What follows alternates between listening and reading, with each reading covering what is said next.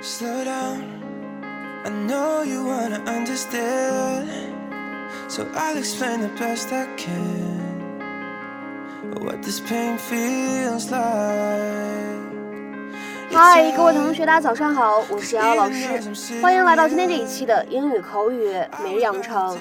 在今天节目当中呢，我们一起来学习一下这样一段英文台词，它呢依旧是来自于《摩登家庭》第二季第二十集。I knew the minute I opened my mouth that I was in the wrong. I knew the minute I opened my mouth that I was in the wrong。我知道我在一开口的时候就已经说错话了。I knew the minute I opened my mouth that I was in the wrong.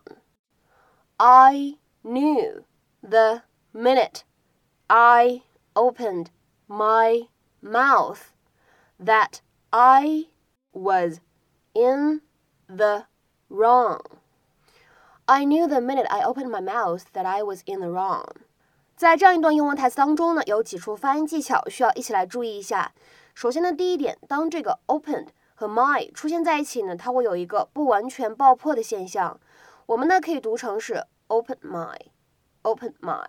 好，再来看一下第二点，当 that 和 I 出现在一起，那么这个时候呢可以做一个连读，而且呢，如果你练的是美式英语，这个地方 that 末尾的 t 呢，它可以做一个闪音，所以呢会读起来有一点像的，但又不完全是的感觉。That I，that I，that I。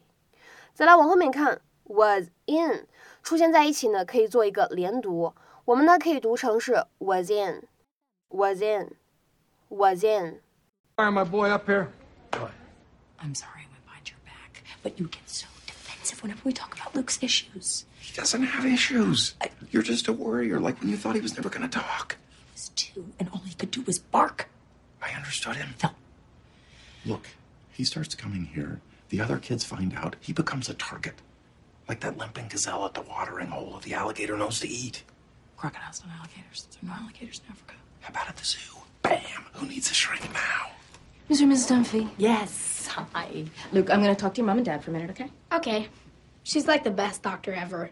A couple of puzzles, no shots. I didn't even have to take my pants off. Found that one out a little late. I've been there, buddy.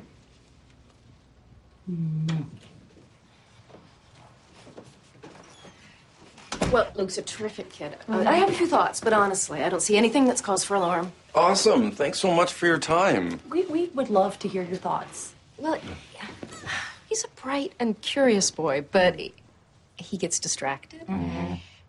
I see it all the time with above average kids. Mm-hmm. Phil, honey, I want you to hear this. They're a little overstimulated because uh, there's so many things they're interested in. They never seem to focus. Makes me crazy. Too crazy.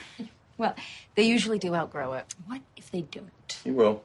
Well, there's there's medication, but why don't we cross that bridge if we come to it? Is there any way to avoid that bridge altogether? You know, maybe there's diet or or focusing exercises or something. Miss Dunphy, what exactly are you worried about? Get comfortable. I'm worried he's turning into you, Phil. I knew the minute I opened my mouth that I was in the wrong, but honestly, sometimes I wonder about him. Hey, Mom, check it out. What are you doing? If I move my head, 大家在观看这段视频，听到这样一句话的时候呢，可能第一反应就是这个句子的语序有点奇怪。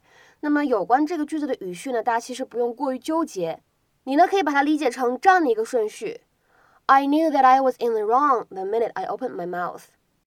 那么在今天节目当中呢，我们来讲一下这样一个短语，叫做 in the wrong。这样一个短语呢，通常来说有两层含义。第一层含义呢，我们可以用来指说错话或者做错事，having done, said or assumed something incorrect or inappropriate。第二层含义指的是什么呢？就指的是某一个人他为一次事故、错误、争论等等等等负有责任，responsible for an accident, a mistake, an argument, etc. 下面呢，我们来举一些例子啊。第一个句子，I was in the wrong to assume that you two had reconciled. I should have checked before inviting you both to the dinner party. 是我的错，我还以为你们两个人呢已经和好了呢。我应该在邀请你们两个人来派对之前呢，先确认一下的。I was in the wrong to assume that you two had reconciled. I should have checked before inviting you both to the dinner party. 再比如说，大家来看一下第二个例句 The motorcyclist was clearly in the wrong. He hit me after all. 那个骑摩托车的人明显要负责任啊，毕竟是他撞了我。The motorcyclist was clearly in the wrong. He hit me after all. 再比如说，看下面这样一个例子：It took a lot of courage to admit that she was in the wrong. 她花了好大的勇气才承认自己当初做错了。It took a lot of courage to admit that she was in the wrong. 再比如说，看这样一个例子：The teacher was clearly in the wrong, but refused to admit it. 这位老师呢，明显说错了，但是他拒绝承认这一点。The teacher was clearly in the wrong, but refused to admit it. 再比如说，我们来看一下本期节目当中的最后一个例子：She was clearly in the wrong. She had no right to take the book.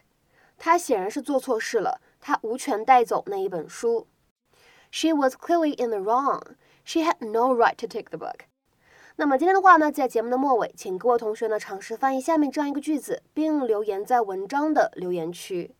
这次事故呢不是我的错，完全是另外那个驾驶员的责任。这次事故不是我的错，完全是另外那个驾驶员的责任。那么这样一段话应该如何使用我们刚才讲过的这样一个短语来造句呢？期待各位同学的踊跃发言。我们今天节目呢就先讲到这里。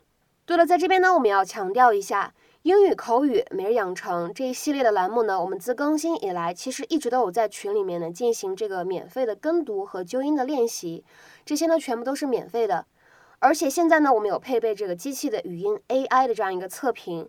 大家如果想参与到这样的一个免费朗读群的活动当中来的话呢，可以添加一下我的微信 Teacher 姚六，备注消息呢写上朗读两个字就可以了。OK，那我们今天节目呢就先讲到这里，拜拜。should